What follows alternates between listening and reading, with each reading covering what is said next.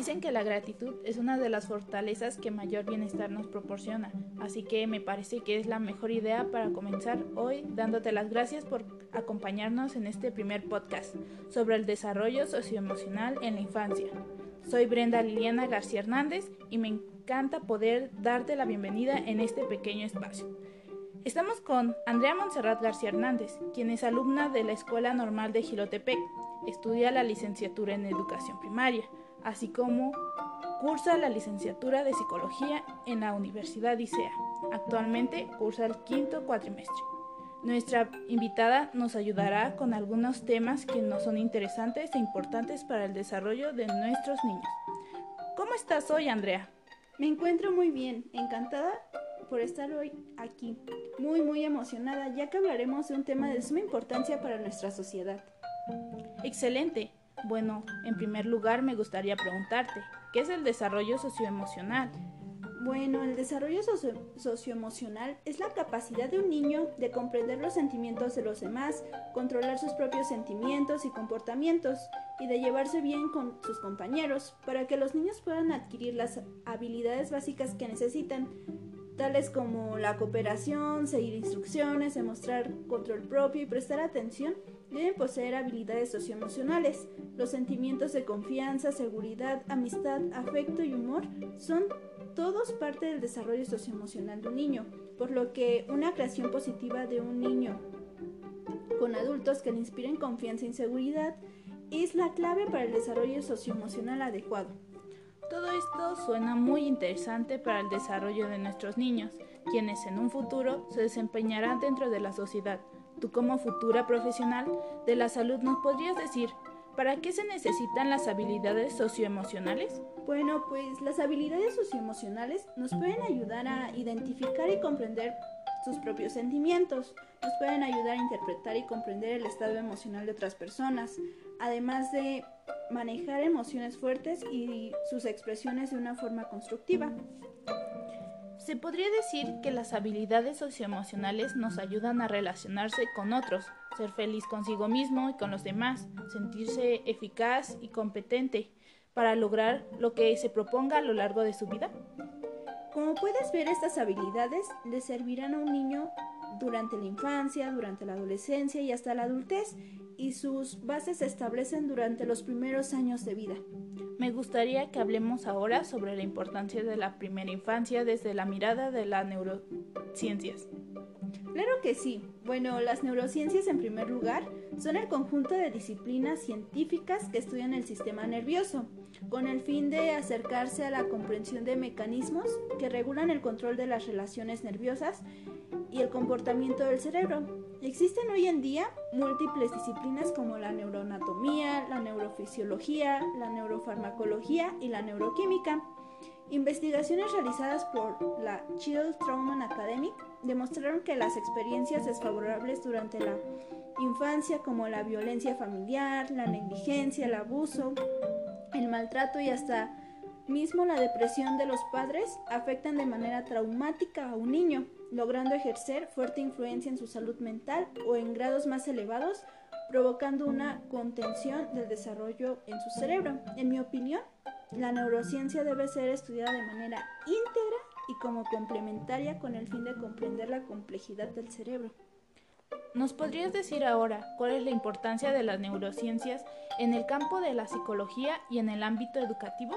Ah, claro que sí, con mucho gusto. Mm, en cuanto a las neurociencias en la educación podemos realizar importantes contribuciones al conocimiento para facilitar la comprensión de procesos cognitivos claves para la enseñanza-aprendizaje, tales como la memoria, la atención, el lenguaje, la electroescritura, las funciones ejecutivas, la toma de decisiones, la creatividad y la emoción, entre otros. Las neurociencias modernas son también importantes para el entendimiento de situaciones de riesgo de aprendizaje, por ejemplo la, dislexia y la discalculia, y así ofrecer un beneficio para muchísimos niños. ¿Y en cuanto a la psicología? En cuanto al área de la psicología moderna, se enfrenta a la difícil tarea de definir cuál es su objeto de estudio y por ende es un poco difícil responder al cuestionamiento, sin embargo, me gustaría mencionar que una de las líneas de investigación de especial relevancia para los psicólogos es aquella que estudia los cambios del funcionamiento neurológico provocados por la intervención psicoterapéutica. La psicología y la neurociencia mostraron un intento de relación dando origen a las neurociencias cognitivas. Es aquí donde el cerebro se vuelve el centro de estudio de la psicología.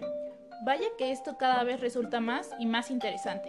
Es increíble cómo nuestro cerebro, el cual es un órgano que centraliza la actividad del sistema nervioso, tiene muchas funciones, pero me gustaría que nos dieras una explicación sobre cómo se genera una emoción. ¿Cómo es ese proceso? Ah, bueno, como ya sabemos, el cerebro controla nuestras emociones. Sí, por muchos corazones que dibujemos cuando estamos enamorados o que sintamos que nuestro corazón se puede romper por tristeza, no es este el órgano que maneja nuestras emociones. Es cierto que el cerebro y el corazón están relacionados, puesto que el corazón palpita a ritmo diferente en función de las emociones que nuestro cuerpo siente, pero es el cerebro el que tiene el mando. Y no todo el cerebro, sino una parte muy concreta, que es el sistema límbico. ¿Es entonces el sistema límbico el que se encarga de todas nuestras emociones? así es, el término límbico fue acuñado en el año 1878 por el médico y científico francés Paul Broca para designar un área compuesta por estructuras cuya función está relacionada con el aprendizaje, la memoria y las respuestas emocionales.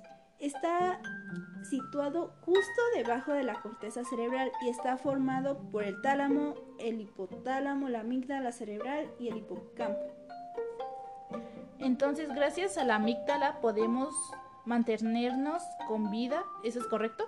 Gracias a la amígdala podemos escapar de situaciones que ponen en riesgo nuestra supervivencia, pero también tiene una parte mala, es que permite que nuestros miedos más profundos y nuestros traumas infantiles salgan a la luz. Como última pregunta, ya para concluir con este pequeño espacio, ¿nos podrías hablar sobre las teorías del desarrollo infantil? Claro que sí, con mucho gusto, aunque considero que hablar de las teorías es algo muy muy amplio, de tal forma que quizás más adelante podríamos hacer un podcast en donde solo hablemos de las teorías del desarrollo infantil, pero bueno, hay varios teóricos hoy en día. Piaget nos habla de las etapas del desarrollo cognitivo de los niños. También tenemos a Freud que nos dice que el comportamiento humano está motivado por pulsaciones. Nos dice que la mente opera eh, por, el, por medio del ello, el superyo y el yo. En cuanto a Bailon, nos habla de la ley de alternancia funcional y Vygotsky, no se diga, tiene un gran una gran cantidad de implicaciones en el área educativa y en la evaluación del desarrollo cognitivo. Muchas gracias por tu explicación y como antes lo mencionaste, podemos hacer un podcast más adelante hablando especialmente de las teorías del desarrollo. Y bueno, como conclusión me gustaría que llegaremos a cómo influir esto en el desarrollo socioemocional de los niños de educación primaria.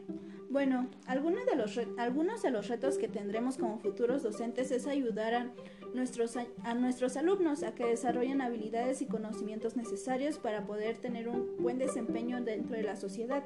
Muchas veces nos encontraremos con situaciones especiales dentro del aula. Por ejemplo, podemos encontrar a un niño que no pueda, no aprende a leer y como docentes debemos investigar qué es lo que está sucediendo con este alumno para poder ayudarlo. Puede ser factores ambientales. Quizás el niño no desayuna antes de ir a la escuela, quizás los papás no saben leer ni escribir o probablemente el niño ni siquiera cuenta con la motivación suficiente. asimismo puede ser un factor cognitivo. En conclusión, podría llegar a que los primeros años de vida son fundamentales para el desarrollo integral de una persona y definen la capacidad de los niños y niñas para ser ciudadanos y ciudadanos ciudadanas y ciudadanos responsables, saludables y productivos. Cierro con esta frase de Daniel Goleman. Cuanto más abiertos estemos a nuestros propios sentimientos, mejor podremos leer los de los demás. Agradezco a nuestra invitada por haber accedido a estar hoy con nosotros. Espero que te hayas pasado bien y que nos vuelvas a acompañar en este tu espacio. No, no tienes nada que agradecer. Para mí fue un gusto el haber estado aquí con todos ustedes y espero que la invitación se vuelva a repetir, como bien dijo Alain Duquesne, la mejor, lo mejor que se puede compartir es el conocimiento. Claro que sí, con mucho gusto. Será un gran placer volver a tenerte con nosotros. Nos vemos en el próximo episodio. Buenas noches a todos.